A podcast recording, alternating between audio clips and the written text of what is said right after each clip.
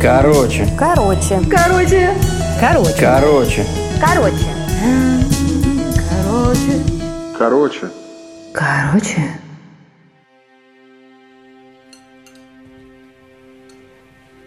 Мы сидели за столиком в рюмочной. Я смотрела то на бармена за стойкой, то на посетителей за соседними столами, старательно избегая глаз Антона. Я слышала, как он крутил рюмку перцовой, постукивая ее о стол на каждом витке. Официант пришел мне на помощь. «Что-нибудь еще?» – участливо произнес он. «Чай с лимоном можно?» – благодарно улыбнулась я.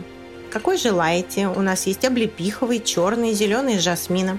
Черный, пожалуйста», – перебила я. Мне вдруг захотелось, чтобы он ушел, чтобы все оставили меня в покое. Антон хрипло нарушил тишину. «Значит, все?» Я упрямо вздохнула, уставившись в чашку. «Ты все решила?»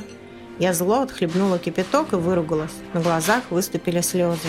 «Давай подую». Антон осекся. «Воды принести?» «Нет». Опять повисла прогорклая тишина. «Когда это кончится?» «Может, пойдем отсюда?» Я посмотрела на Антона из-под лобья. Кивнула. Пока он расплачивался, я поднялась на улицу. Затянулась сигаретой. Хмурое ноябрьское небо готовилось пролиться на нас дождем. Черт, зонтик дома забыла. Антон вышел и закурил. Я раздавила окурок ботинком об асфальт. «Ну и?» «Пойдем прогуляемся?» – тихо попросил он. Мы вышли из арки дома, поднялся ветер, стал накрапывать дождь. Мне захотелось плакать. Капли становились тяжелее, ливень набирал темп. «Бежим!» Антон подхватил меня под локоть, и мы рванули к метро.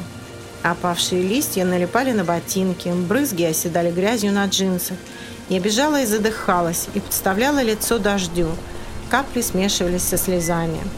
Под козырьком метро мы остановились. Я перевела дыхание. Торопливые прохожие толкали нас со всех сторон.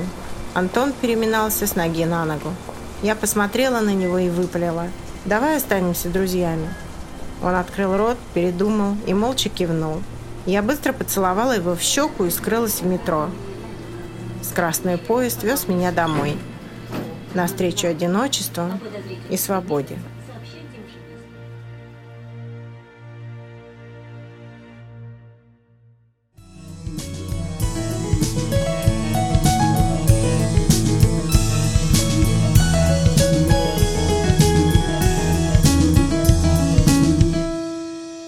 Короче.